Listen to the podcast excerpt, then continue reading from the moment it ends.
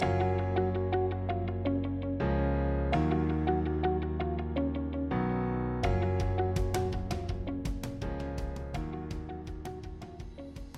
Hola, mi nombre es Enzo Iturrizaga, miembro del equipo laboral de Miranda Llamado, y esto es Laboral 24-7, tu podcast sobre los temas y noticias laborales más relevantes del Perú y del extranjero. En este capítulo hablaremos sobre el proceso judicial laboral y los recientes cambios introducidos a la casación laboral. Una noticia laboral nacional sobre un pronunciamiento de la Corte Suprema acerca de la validez de sanciones de personas que ocupan puestos indispensables y finalmente una noticia internacional que considera que el suicidio de un trabajador es un accidente de trabajo.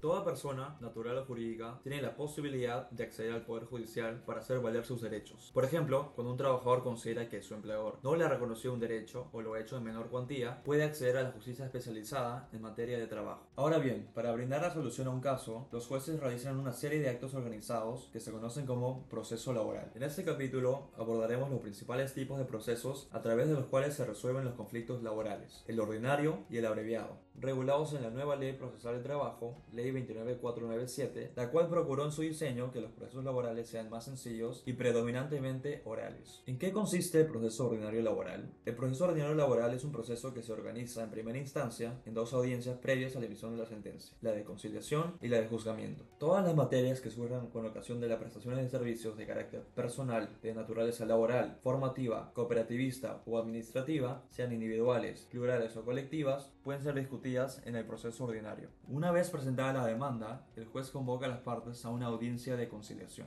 Si las partes no llegasen a un acuerdo, el proceso continúa con la audiencia de juzgamiento. La audiencia de juzgamiento tiene una especial importancia porque en esta se confrontan las posiciones de las partes, se evalúan las pruebas ofrecidas y se presentan los alegatos finales. Concluida la audiencia, el juez puede emitir la sentencia que resuelve el caso o reservarse el fallo para emitirlo dentro de los cinco días siguientes. ¿Y en qué consiste el proceso abreviado laboral? El proceso abreviado laboral se caracteriza porque las etapas de conciliación y juzgamiento se realizan en un solo acto denominado audiencia única lo cual hace de este proceso uno más breve que el ordinario. Este tipo de proceso corresponde cuando la reposición se plantea como pretensión principal única o cuando se plantean pretensiones relativas a la vulneración de la libertad sindical. También cuando se plantean pretensiones referidas a pagos que no superan las 50 unidades de referencia procesal, es decir, este año 24.750 soles. Ahora bien, independientemente del tipo de proceso, ordinario o abreviado, la justicia laboral garantiza a los trabajadores o empleadores insatisfechos con el resultado de primera instancia que puedan interponer un recurso de apelación a fin de que una segunda instancia evalúe y resuelva el caso. Finalmente, en algunos casos, se puede recurrir a la Corte Suprema con la interposición de un recurso de casación, cuyo objetivo es garantizar la uniformidad y predictibilidad de los criterios judiciales. Las reglas que rigen el recurso de casación han sido modificadas recientemente por la Ley 31699. Estos cambios buscan reforzar el carácter excepcional de este y tendrán un impacto importante en las estrategias a seguir por las partes en la tramitación de sus procesos laborales desde su inicio.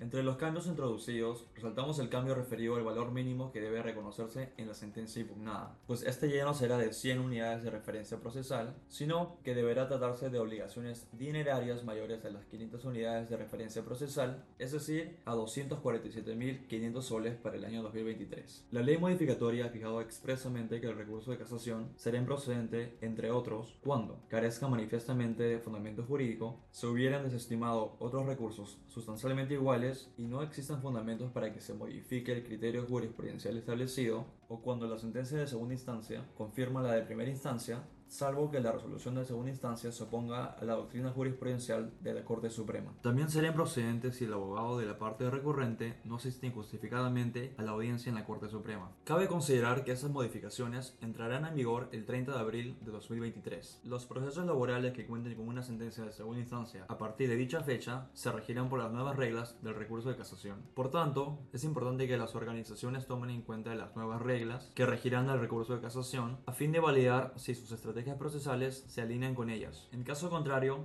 es una oportunidad para replantearlas y buscar alternativas adicionales para la solución de conflictos laborales.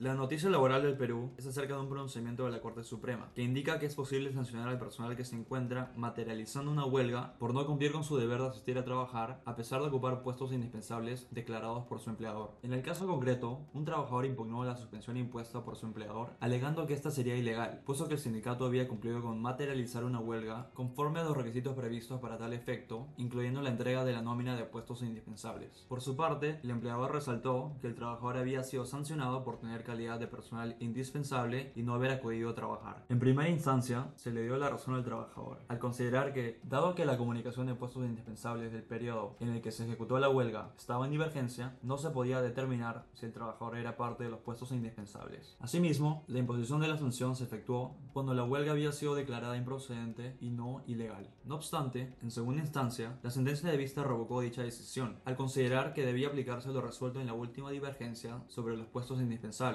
en la cual se incluía al puesto de trabajo del demandante como indispensable. La Corte Suprema ratificó lo señalado por la sentencia de vista, resaltando además que la empresa cumplió con comunicar al trabajador de forma previa a la materialización de la huelga su condición de personal indispensable sin que hubiera cuestionamiento de dicha calificación por el demandante. En ese sentido, la inasistencia del trabajador era pasible de ser sancionada, concluyéndose que la empresa actúe de forma válida en ejercicio de su facultad sancionadora en resguardo de su libertad de empresa y observando el debido proceso. A lo largo de los últimos años, la Corte Suprema ha emitido diversas sentencias sobre la validez de sancionar al personal que se encuentra ejerciendo una huelga, así que estaremos atentos para verificar si se mantiene este criterio.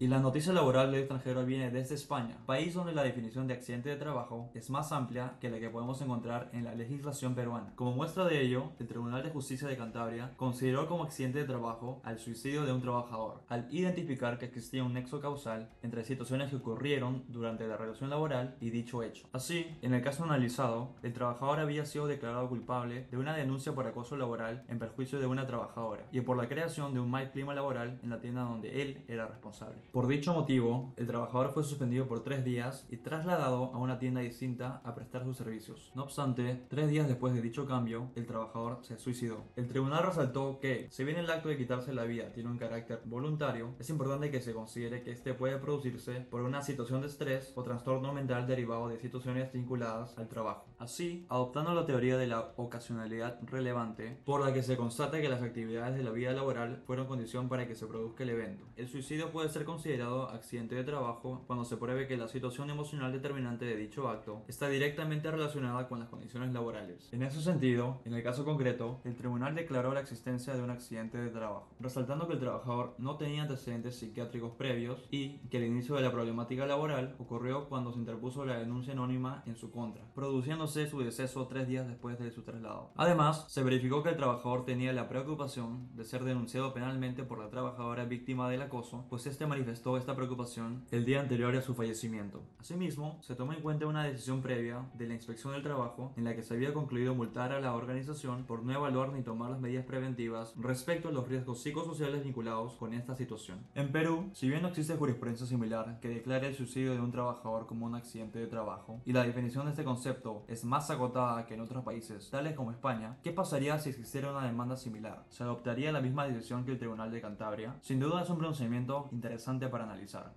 Gracias por escuchar este capítulo de Laboral 24-7. Si te gustó, por favor, síguenos en Spotify o suscríbete en Apple Podcast. En el blog de Miranda Llamada podrás encontrar los links a las noticias laborales que hemos comentado. Finalmente, no te olvides de revisar nuestras alertas laborales y suscribirte a nuestro WhatsApp corporativo. Hasta la próxima.